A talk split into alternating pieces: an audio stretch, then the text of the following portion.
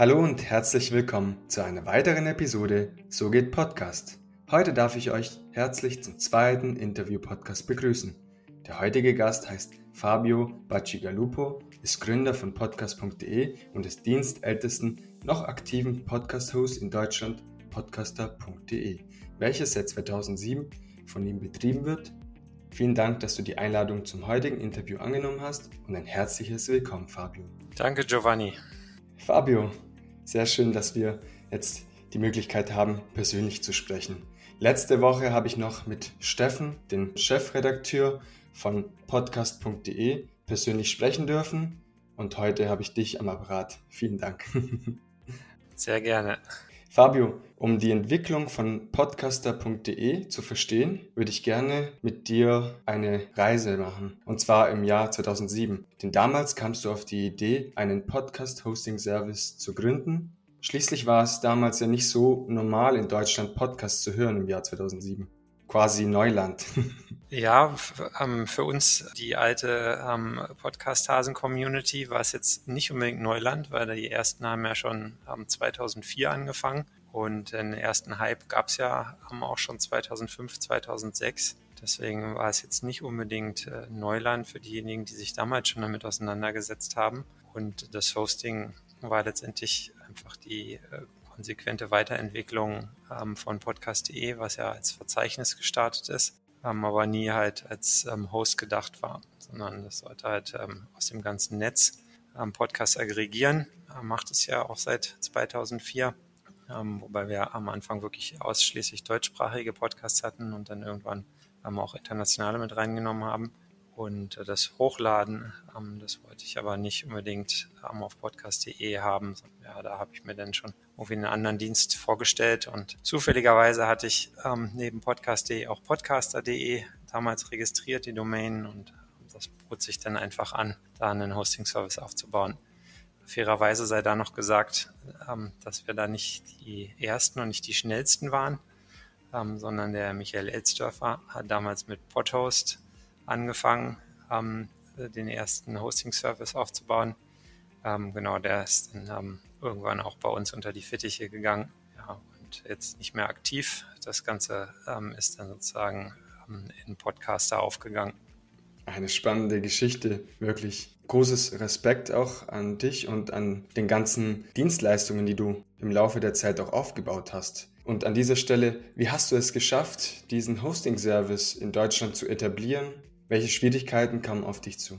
Auch ich habe das ja ähm, ganz gemächlich gemacht und ähm, letztendlich ähm, dadurch, dass ähm, wir umsatzfinanziert sind und das alles immer noch in meiner Hand liegt, ähm, gab es ja nie Druck, ähm, jetzt irgendwie besonders schnell zu wachsen, sondern ich habe halt immer versucht, möglichst äh, gute Features anzubieten, guten Service anzubieten. Und das hat sich dann einfach nach und nach entwickelt. Jetzt sind wir natürlich im Team.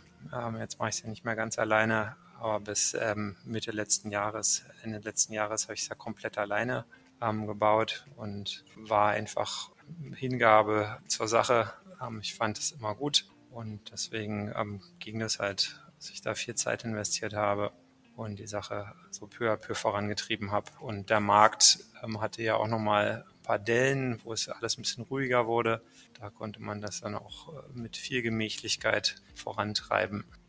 Das heißt, du hast 10 bis 15 Jahren wirklich an diesem Projekt oder an mehreren Projekten gleichzeitig und das alleine gearbeitet, das Ganze selbst finanziert. Wirklich stark. Ja, ganz am Anfang bei podcast.de ähm, nach dem ersten Jahr ähm, gab es auch mal ein kleines Team, wo ein paar andere Leute mitgeholfen haben. Bei Podcaster dann allerdings nicht mehr. Und ja, ansonsten ähm, habe ich schon den größten Teil ähm, erstmal alleine gemacht. Da gibt es immer mal, dass man hier und da ähm, Dienstleistungen einkauft oder Hilfe bekommt von Freunden, die einem so Tipps geben oder so. Und dann natürlich auch das Kundenfeedback nicht zu unterschätzen, was in so eine Entwicklung auch mit reinfließt. An welcher Stelle hast du gemerkt, okay, jetzt brauche ich doch ein größeren Team, jetzt, jetzt möchte ich doch äh, einen Chefredakteur zum Beispiel oder einen Programmierer etc. in mein Team reinholen? Also der Chefredakteur, ähm, den, den gönne ich mir sozusagen. Ähm, weil ich das wichtig finde, ähm, über die Podosphäre auch redaktionell zu berichten, ähm, weil wir halt auch immer auf podcast.de Tipps hatten und ähm, Vorstellungen gemacht haben, habe ich dann einfach irgendwann ähm, aus Kapazitätsgründen ähm, nicht mehr geschafft. Und äh, ja, dafür gibt es halt bei uns unter anderem die Redaktion. Würde ich jetzt sagen, war nicht unbedingt zwangsläufig äh, notwendig, sondern einfach eine Sache, die ich gut finde, da jemanden zu haben, ähm, der Steffen wird ja auch noch von Max unterstützt. Max macht ja ganz viel bei Podcaster, ähm, im FAQ-Bereich zum Beispiel. Hat er ja ganz stark ausgebaut und erweitert ähm, die Videos. Insofern ähm, ist die Redaktion auch ähm, im Hosting-Bereich sehr hilfreich für die Kunden, um da noch bessere Informationen, ähm, Tutorials zu bekommen, Einträge halt auf aktuellem Stand, weil sich ja doch in der Plattform ziemlich viel tut. Und wann es nicht mehr richtig ging,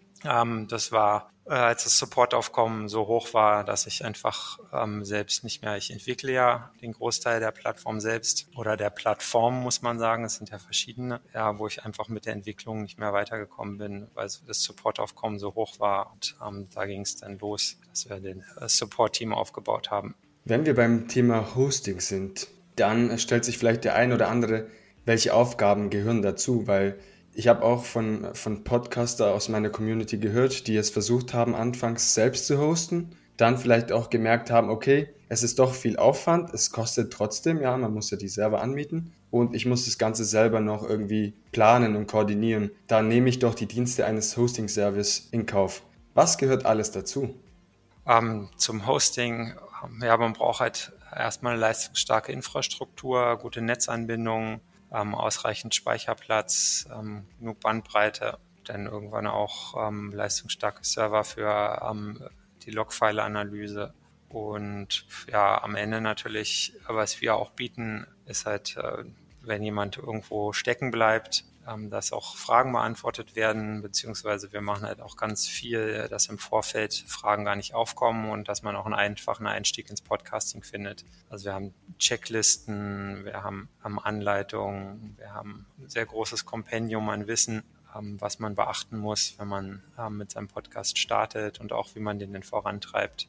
Also es gibt schon ziemlich viele Dinge, ähm, die da so mit reinfließen. Und ähm, der Vorteil beim Hosting ist halt, man muss sich ähm, nicht darüber einen Kopf machen, dass einem eventuell irgendwann die kleine Webhosting-Butze am Strom abdreht, weil man äh, zu viele Downloads hatte oder dass das Paket nicht mehr ausreicht, weil man keinen Speicherplatz mehr hat. Das ist ja am klassischen Webhosting begrenzt. Podcast-Hosting ähm, kriegt man jeden Abrechnungszeitraum wieder neuen Speicherplatz. Das sind so ähm, nette Funktionen. Natürlich ähm, die Software wird regelmäßig weiterentwickelt. Der Markt entwickelt sich ja auch weiter, dass man jetzt irgendwie neue ähm, Anbindungen hat. Was ich letztes Jahr sind irgendwie zum Beispiel Amazon ähm, neu oder Spotify vor ein paar Jahren dazugekommen. Das waren ja vor vielen Jahren noch ähm, überhaupt keine Anbieter im Netz, also keine Podcast-Aggregatoren. Ähm, genau, und so eine Entwicklung kann man natürlich als Hoster viel besser vorantreiben ähm, als wenn man jetzt selber irgendwie was ähm, aufsetzt. Es gibt auch sicherlich gute Open-Source-Lösungen. Da ist halt immer die Frage, wie lange werden die vorangetrieben oder haben die Leute, haben die Kernentwickler irgendwann andere Interessen ähm, oder einfach keine Zeit mehr, weil sie so gute Entwickler waren, dass der Markt sie einfach weggefegt hat. Das ist ja auch ziemlich gängig. Das heißt, die Benefits, die ein Podcaster von einem Podcast-Hosting-Service hat, sind an der Hand vor allem daran gezählt, dass beispielsweise der Server zur Verfügung gestellt wird, Speicherplatz zur Verfügung gestellt wird, die Infrastruktur steht. Das heißt, ich muss mich um nichts mehr kümmern. Wäre das so zusammengefasst? Ja, das sind ähm, schon wesentliche Punkte. Also am Ende kann man sich einfach aufs Podcasting konzentrieren und muss sich nicht um die technischen Dinge drumherum großartig kümmern. Absolut. Und einen Podcast zu führen, zu gründen und dran zu bleiben, am Ball dran zu bleiben, ist auch auf Dauer auch gar nicht so einfach für viele kleinere Podcaster. Dementsprechend finde ich persönlich ist extrem wichtig, das eigene Podcast nicht selbst auch noch zu hosten, denn dann kommen noch weitere Schwierigkeiten auf einem zu. Das hast du ja auch ganz gut beschrieben. Was sind häufige Probleme, die ansonsten beispielsweise bei einem Podcaster auftreten können, wenn er selbst sagt, okay, ich äh, lade jetzt meinen mein Podcast auf eure Plattform hoch?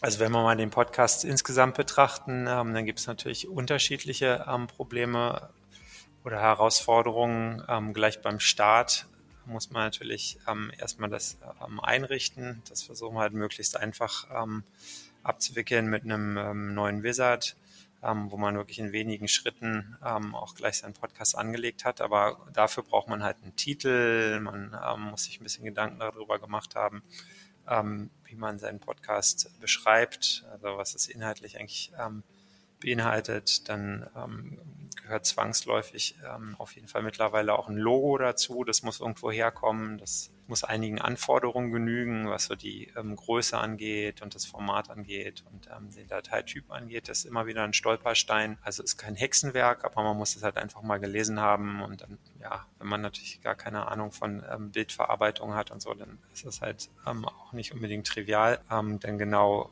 ähm, ein quadratisches Logo in Größe 1400 bis 3000 Pixeln hinzubekommen, was im JPEG oder PNG-Format ist. Das ist dann ähm, genau das, was gebraucht wird. Ähm, denn natürlich die erste Episode ist immer äh, da erstmal was in Kasten zu bekommen, da mit der Qualität zufrieden zu sein, inhaltlich das offene Niveau zu bringen, wo man es auch veröffentlichen möchte, also sowohl ähm, sprachlich, inhaltsmäßig, dass es ein Dateiformat hat, was man fürs Podcasting sinnvoll nutzen kann, also MP3 oder AAC, M4A ist durchaus auch eine Hürde. Ähm, kriegen wir mal wieder ähm, Wave-Dateien hochgeladen oder ähm, vom Handy aufgezeichnete ähm, Dinger kann man bei uns hochladen. Wir sind da flexibel.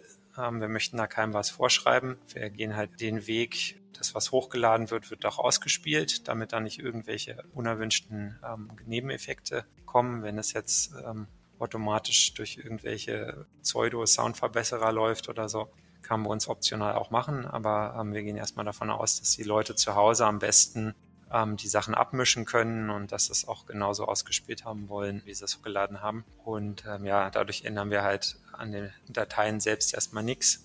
Und wenn man dann halt irgendein Dateiformat hochlädt, ähm, was fürs Podcasting eigentlich nicht geeignet ist, dann ist das halt manchmal auch ein Stolperstein. Machen wir auch alles, checken wir auch. Da gibt es bei uns den Status-Check. Ähm, da wird auch nochmal geprüft, ob das geeignet ist. Da kommen auch Warnungen ähm, mit Hinweisen und so. Also insofern, das sind auch Vorteile von einem Hoster, dass der Hoster da einfach Mechanismen hat, die sowas abfangen und das überprüfen. Genau, und dann als nächstes, wenn man das alles hat, eine Episode veröffentlicht hat, ein Logo hochgeladen hat, einen Feed angelegt hat, den Feed auch noch irgendwo anzulegen. So die, ähm, also nee, anlegen hatten wir ja, um den anzumelden, war die Sache, die ich sagen wollte, ähm, damit er dann auch entsprechend Verbreitung bekommt, der Podcast. Also den Feed dann bei iTunes einzureichen, ähm, war gerade jetzt, nachdem iTunes ähm, das umgebaut hat, ihr System, eine ziemliche Challenge, weil da vieles nicht lief. Da haben wir als Hoster dann natürlich auch unterstützt, soweit wir konnten. Und dann gibt es ja auch noch zigtausend andere Sachen. Ähm, Aggregatoren, bei denen man seinen Podcast auch noch anmelden kann, ist auf jeden Fall so die nächste Herausforderung. Unterstützen wir mit unserem Anmeldemerkzeug, ähm, indem man eine gute Übersicht hat, was gibt es eigentlich für Dienste und ähm, an welcher Stelle ähm, kann ich bei den Diensten irgendwie meinen Podcast einreichen plus die Dienste, die halt automatisch eine Anmeldung ermöglichen, wie Spotify oder Amazon, die haben wir halt direkt ins System integriert. Da muss man dann nur noch den Nutzungsbedingungen zustimmen und dann kann man den Podcast da auch ähm, direkt über unsere Plattform einreichen. Insofern äh, machen wir das als Hoster halt auch wieder möglichst einfach, soweit es geht. Und ja, wenn das dann erstmal ähm, online ist, ähm, der Podcast, dann sind so die nächsten Herausforderungen, die nächste Folge und die nächste und die nächste und die nächste, ähm, da regelmäßig am Ball zu bleiben, ähm, den Hörern auch zu vermitteln, dass man eine, eine gute Regelmäßigkeit hat, weiter ähm, gute Inhalte zu bringen, ähm, sich vielleicht mit der Qualität noch zu steigern. Ja, und da halt einfach langfristig am Ball bleiben, weil Podcasting ist kein schnelles Medium in dem Sinne, dass man ähm, super schnell irgendwie ähm, Hörer oder so gewinnen kann, sondern es ist eins, ähm, wo man halt einfach am Ball bleiben muss, ja, über die Jahre seine Hörerschaft gewinnen kann und manchmal auch harter kämpfen muss. Wie ich so schön und gerne und oft sage, ein Podcast ist kein Sprint, sondern ein Marathon. ja, sehr schöner Vergleich. Genau, den werde ich mir merken. Wenn wir gerade beim Statuscheck im Anmeldewerkzeug sind, das macht ja auch das Ganze auch einem Podcast auch einfacher, denn dadurch lassen sich auch die primären Fehler gleich ausschmerzen und man kann sich auf das Wesentliche konzentrieren. Wenn wir beim Thema Audiodatei sind, welche Möglichkeit gäbe es, um die Audiodatei zu verbessern? Also man merkt wirklich, der eine oder andere Podcaster lädt seine Datei hoch, aber es ist noch nicht ganz fein justiert, sage ich mal. Also der größte Gewinn ist sicherlich ähm, in der Raumakustik, die heute bei uns leider nicht so doll ist, ähm, dass man halt einen möglichst schallfreien Raum sich konstruiert. Dani Grubens ähm, eine der ersten Podcasterinnen oder vielleicht die erste in Deutschland, die hat ja sich immer in ihren ähm, Schlafzimmerschrank gesetzt, perfekte Akustik. Ist heute vielleicht nicht mehr so gang und gäbe, aber ähm, irgendwie sowas von der Akustik her. Ähm, dann ein passables Mikrofon, da gibt es ja mittlerweile wirklich viele Auswahl. Einen Plopschutz, sicherlich auch hilfreich. Also da ist glaube ich, das meiste ähm, rauszuholen. Und dann ähm, ja, am Ende, ähm, wenn man lokal mitzeichnet, kann man halt auch wirkliche Probleme mit Online-Aufzeichnungen vermeiden. Ähm, wir haben es jetzt mal probiert hier über Zencaster. Schauen wir mal, ähm, dass das Netz gut genug war und das alles gut mitgeschnitten hat. Ja, und ansonsten, ja, was kann man noch machen? Klar, man kann ja noch ganz viel in seinem ähm, Soundprogramm irgendwie drehen und Spitzen wegschneiden und Lautness-Geschichten drüber laufen lassen. Gibt es ja verschiedene Online-Dienste, ähm, die ja auch irgendwie mit Algorithmen versuchen, noch an dem Sound zu ähm, optimieren. Äh, muss man halt immer gucken, ne, ob das wirklich ähm, am Ende wirklich besser ist als das, was man am Anfang hat. Also. Dazu fällt mir gerade ein, spontan, auf Phonic, das äh, ja auch auf eure Website eingebunden werden kann. Ja, genau. Das ähm, ist ja ein österreichischer Dienst. Ähm, den haben wir bei uns mit integriert. Da lässt sich sicherlich auch ähm, eine Optimierung erzielen. Ist halt die Frage, ob man die nicht auch ähm, vorher schon eigentlich ähm, rausholen könnte. Ja, lieber bei der Aufnahme schon darauf achten, dass die Qualität gut ist und nicht im Nachhinein versuchen, die Datei zu retten quasi. Ja, ich denke, es ist der ähm, bessere Weg. Wenn wir jetzt uns von der technischen Seite so ein bisschen verabschieden und eher in Richtung Zukunft schauen, welche technische Neuheit oder Dienst dürfen sich Podcaster auf eurer Plattform für die Zukunft freuen? Also wir haben ja schon ähm, eine ganze Menge gemacht. Ähm, gab ähm, einen ähm, noch wenige Seite angehenden Relaunch ähm, das in der gesamten Benutzeroberfläche, das Ganze dynamischer gemacht, interaktiver, äh, mit mehr Rückmeldungen an die Kunden. Ähm, genau, dann haben wir ja ähm, mit den Podcast-Pionieren einen Vermarktungsteil integriert, um, der ist ja noch relativ frisch, um, wo man seinen Podcast auch monetarisieren kann. Denn jetzt gab es so ein Soft oder einen relativ leisen Lounge, dass man zum Beispiel um, für seinen Feed direkt eine grafische Oberfläche haben kann. Das ist äh, recht neu und der eine große Teil, der ähm, immer noch die Überarbeitung bedarf, was ähm, relativ komplex ist, weil wir das halt wirklich ähm, gut ähm, erneuern wollen, ist ähm, die Analyse. Ähm, das ist auf jeden Fall das, äh, die große Neuerung, die jetzt ansteht, ja, dass man äh, Daten in fast Echtzeit erhält, statt mit einem Tag Verzögerung mit noch mehr Vergleichsmöglichkeiten, mehr Exportmöglichkeiten, mehr, mehr Daten aus mehr Quellen. Das ist auf jeden Fall die eine große Neuerung, die jetzt ähm, bald ansteht. Die Podcaster dürfen sich auf einiges freuen. Genau. Ja, wir sind immer dran, gibt immer kleinere ähm, Änderungen, kleinere Neuerungen, ähm, kleine Erweiterungen und dann ab und zu gibt es halt auch mal die ganz großen. Wenn ich an dieser Stelle noch über die Zukunft des Podcasten sprechen kann. Ich habe diese Frage oder eine ähnliche Frage auch Steffen, dem Chefredakteur von podcast.de gestellt. Und zwar, wie er die Zukunft des Podcasten sieht wohin geht die Entwicklung, sowohl positiv als negativ? Und an dieser Stelle möchte ich dir genau die gleiche Frage stellen. Denn du hast einen anderen Blickwinkel auf die ganze Sache. Du bist schon seit 2004 dabei. Dementsprechend hast du die eine oder andere Sichtweise vielleicht, die ich oder ein anderer nicht hat.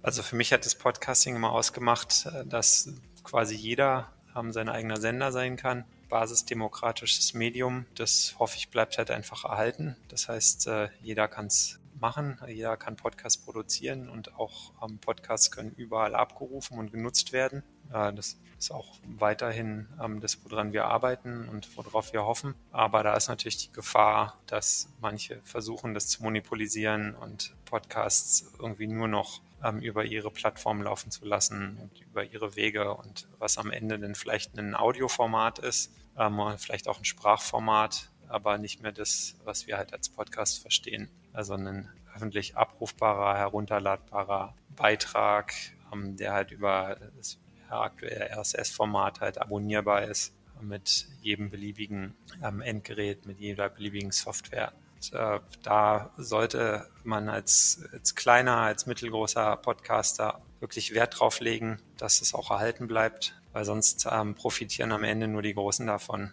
Und das kann es irgendwie nicht gewesen sein für ein Medium, was sich jetzt so lange gehalten hat ähm, und was so lange getragen wurde von ähm, einigen wenigen engagierten Privatleuten, die das halt aus Überzeugung gemacht haben. Ja, kann äh, halt irgendwie dieses auf wenigen großen Plattformen gebündelte, ähm, zentrierte nicht die Zukunft des Podcasting sein. Also das sehe ich als die Gefahr an. Ja, hoffe, dass einfach die ähm, Leute, die es aus Überzeugung machen, die einfach Lust haben, Podcasts zu produzieren, auch weiterhin das in einem öffentlichen Internet tun. Man spricht hier ja auch vor allem über Podcast Originals, wo eben diese große Hersteller versuchen, diese Produktion bei sich auf die Plattform zu listen oder eben zu produzieren. Daher bin ich auch sehr gespannt, wie dieses Thema sich entwickelt. Man hat ja bei Joe Rogan ja auch schon gesehen, dass große Plattformen wie Spotify sich einige wichtige, sage ich mal, Podcaster an sich reißen und das kann in die eine als auch in die andere Richtung, denke ich mal, gehen. Ja, wobei das ja gar kein Original ist. Ne? Das ähm, ist ja genau einer, der genau. aus dem freien Ökosystem kam und da jetzt ähm, exklusiv läuft. Und das ist definitiv ein Problem. Absolut. Fabio, zum Abschluss dieses sehr interessante Interview würde ich dir noch wenige Community-Fragen stellen. Das Ganze zum Thema Hosting. Bist du bereit? ja, bin bereit. Ein Steak mit fragt, ab wann ist eine gehörte Folge eine gehörte Folge? Also ist es der Klick auf die Folge oder muss man das Ganze bis zum Ende hören? Man muss es nicht bis zum Ende hören, ähm, sondern es ist tatsächlich der Klick auf die Folge. Ähm, das wird im neuen System nochmal ein bisschen ähm, härter angefasst. Da wird es mehr nach den IAB-Standards ähm, betrachtet. Und danach ähm, müssen die ersten 10 Sekunden, oder die, ähm, bin noch nicht ganz entschieden, die ersten 10 oder die ersten 20 Sekunden ähm, mindestens gerufen worden sein. Also die Sache mit dem Hören ist ja, dass man ähm, nicht unbedingt unterscheiden kann, wurde die jetzt runtergeladen ähm, und hat es überhaupt jemand gehört oder hat ähm, das wirklich jemand gehört? Das ist ja so ein bisschen ähm, vage im Podcasting. Das ist eine eindeutige Antwort. Kommen wir zur nächsten Frage. Diese wurde von Sozialberufen Podcast gestellt. Wie erhöhe ich nach einem Jahr die Downloads bzw. wie funktioniert Wachstum bei bestehenden Podcasts? Gut, ähm, schwierige Frage. Da ist natürlich äh, die Frage, was wurde bisher schon gemacht? Ähm, wie wurde der Podcast ähm, in der Vergangenheit beworben? Wurden alle vorhandenen Kanäle ausgeschöpft? Wird der am Podcast regelmäßig, wenn neue Folgen erscheinen, in einem Newsletter beworben? Gibt es einen ähm, Mail-Verteiler Mail zum Beispiel? Ist der Podcast in allen Portalen ähm, angemeldet bei allen Aggregatoren? Ja, dann so Sachen wie, ist das Logo ansprechend? Ähm, erzeugt es gute Klicks? Dann kann man sich nochmal Gedanken machen über den Titel. Ist der wirklich aussagekräftig? Gibt er wieder was ich will, ist die äh, Beschreibung, die Zeichen, die man da verwenden kann. Die 4000 Zeichen sind die voll ausgereizt. Ist da wirklich ähm, gut beschrieben, was man schon alles hatte. Dann ist das gesamte Archiv noch online, sind sämtliche Folgen noch abrufbar, ähm, sind die noch im Feed drin. Und ja, dann kann man natürlich Geld in die Hand nehmen ähm, und so einen Podcast ähm, zum Beispiel mittels Podcast-Werbung in anderen Podcasts bewerben. Und ähm, ja gut, dann alle anderen Tricks und Tipps, ähm, die es sonst noch so gibt. Ne? Man kann irgendwie sein Auto ähm, mit Aufklebern bestücken, wo man auf seinen Podcast ähm, hinweist. Denn beliebt ist, äh, man lädt sich ähm, Leute mit großer Reichweite ähm, in seine Sendung ein und macht Interviews mit denen. Durchaus gängiges ähm, Ding, um seinen Podcast auch bekannter zu machen gab es halt auch bei Blogs und Blogbeiträgen schon. Ja, und sonst, ähm, ach, da gibt es tausend Sachen. Da haben wir auch schon, ähm, glaube ich, bei uns ein paar Artikel zu verfasst. Da kann man bei uns in der FAQ nochmal nachgucken. An dieser Stelle eine kleine Werbung für podcaster.de. Schaut auf ihre Seite und auch bei podcast.de, denn dort erfährt ihr viele News, Informationen zum Thema Podcast und logischerweise, wenn der eine oder andere Zuhörer jetzt an dieser Stelle denkt, wo sollte ich meine, meinen Podcast zukünftig hosten? Podcaster.de, meine Empfehlung. Danke, Giovanni, sehr nett von dir. Und dazu kommen wir noch zur nächsten Frage und letzten Frage von der Cousinchen Podcast. Diese lautet, welche Tools stehen für die Auswertung von Hörerdaten zur Verfügung?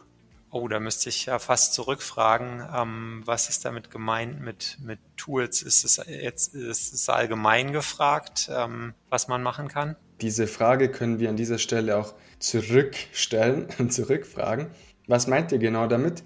Wahrscheinlich wird es sein, dass man die, die Streaming-Daten, also wie viele Hörer, wie viele Abos etc., wie ich diese Daten irgendwie besser auswerten kann. Welche Tools gibt es dafür? Ah, okay. Also natürlich hat man erstmal äh, ähm, normalerweise da, wo man halt hostet, hat man ja ähm, seine Statistiken, sei es nun, wenn man selbst hostet oder ähm, bei einem Hoster ist. Dann ähm, lassen, lassen sich auch dann noch Dienste dazwischen schalten, die sozusagen auf jeden Abruf auch Daten erfassen. Da gibt's dann äh, so Sachen wie Chartable oder ähm, Podcorn, die einem ähm, da auch nochmal ähm, zusätzliche Daten ähm, generieren. Da muss man halt immer ein bisschen gucken, ob das alles DSGVO-konform ist. Äh, denn äh, wenn man irgendwie in der Vermarktung ist, dann hat man aus ähm, Ad-Servern ähm, auch noch Daten die da anfallen. Da gibt es häufig irgendwie demografische Sachen. Die großen Podcast-Dienste haben in der Regel auch nochmal ihre eigenen Statistiken, die sie über ihre eigenen Player generieren. Also Spotify war da ja dafür, dass sie später angefangen haben mit dem Podcasting, waren sie mit den Statistiken früh dran. Da sind jetzt auch äh, Google, ähm, dieser, äh, was habe ich noch, ähm, genau, Apple ähm, sind da ja auch alle nachgezogen. Die haben ja auch alle nochmal ähm, in ihren Podcaster-Login-Bereichen ähm, eigene Daten. Also es gibt eigentlich eine Menge Quellen, ähm, wo Daten herkommen. Eine sehr gute Antwort und für mich persönlich auch hilfreich. An dieser Stelle möchte ich mich an allen Fragenden, insbesondere an Einsteak mit, Cousinchen Podcast und Sozialberufen Podcast bedanken, als auch an Fabio, der diese Fragen, finde ich, mit Bravour beantwortet hat. Ja, Übung macht den Meister. Fabio, hast du eine Message, die du vielleicht der Community oder einen anderen Podcaster als abschließenden Satz zu dieser grandiosen Podcast-Folge weitergeben möchtest? Habe ich ja quasi schon so ein bisschen gebracht, ähm, meine Message. Also bleibt weiter beim offenen Ökosystem, bleibt dran an euren Podcasts. Ja, dann zitiere ich dich jetzt mal. Äh, Podcasting ist ein Marathon und kein Sprint. Sehe ich genauso, ist halt einfach so. Und deswegen ähm, sitzt euch fürs Mikro und zeichnet die nächste Folge auf und weiter geht's. Eine sehr schöne Antwort und vielen Dank für dein Zitat. In diesem Sinne, Fabio, möchte ich mich äh, bei dir bedanken. Du bist Gründer von Deutschlands ältesten noch aktiven Podcast-Hosting-Plattform podcaster.de und hast auch podcast.de gegründet. Herzlichen Dank äh, für das angenehme Gespräch. Es war sehr informativ und es hat mir wirklich sehr viel Spaß bereitet. Sehr gerne, Giovanni, mir auch. Vielen Dank für die Einladung. Hat dir diese Folge gefallen, so zögere nicht und empfehle Sogit Podcast bei Freunden und Verwandten. Außerdem würde ich mich sehr freuen, wenn du Sogit Podcast bei Instagram abonnierst und ein Abo auf YouTube dalässt. Nicht vergessen, die Glocke zu aktivieren. wenn dir der eine oder andere Tipp geholfen hat, würde ich mich sehr freuen, wenn du mich auch auf Apple Podcast bewertest und eine liebe Rezension dalässt. und zu guter Letzt, besuche mich doch auf dem gleichnamigen Blog sogetpodcast.de und hinterlasse eine Nachricht. Und wie immer, das Beste kommt zum Schluss und deshalb, lieber Zuhörer, möchte ich mich bei dir bedanken für deinen Support, für deine Frage, für deine Anregung und für vieles mehr. Also wirklich vielen lieben Dank. Und wenn dir diese Folge gefallen hat, dann bin ich wirklich für jede Art an konstruktiven Feedback wirklich sehr dankbar. In diesem Sinne, lieber Zuhörer, liebe Zuhörerin, ich wünsche euch eine gute Woche, bleibt gesund und wenn euch das Ganze gefallen hat, dann hören wir uns nächste Woche wie gewohnt am Montag. Bis bald euer Gio von Sogit Podcast. Der Podcast rund um das Thema Podcasten.